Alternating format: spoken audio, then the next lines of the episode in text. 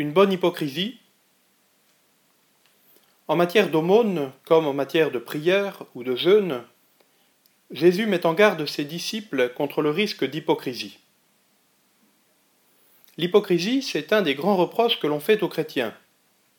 Ils prétendent aimer leurs prochains, mais quand on voit comment ils vivent, l'hypocrisie, c'est le fait de déguiser ses sentiments, ses opinions. C'est la duplicité.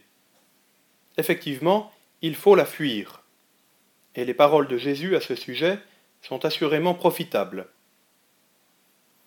Mais parfois, le reproche d'hypocrisie que l'on nous fait, à nous chrétiens, n'est pas justifié. Oui, il y a bien une différence de niveau entre ce que nous proclamons et ce que nous vivons réellement. Il faut le reconnaître, nos actes ne sont pas à la hauteur de nos paroles. Mais ce n'est pas forcément parce que nos actes sont sans valeur.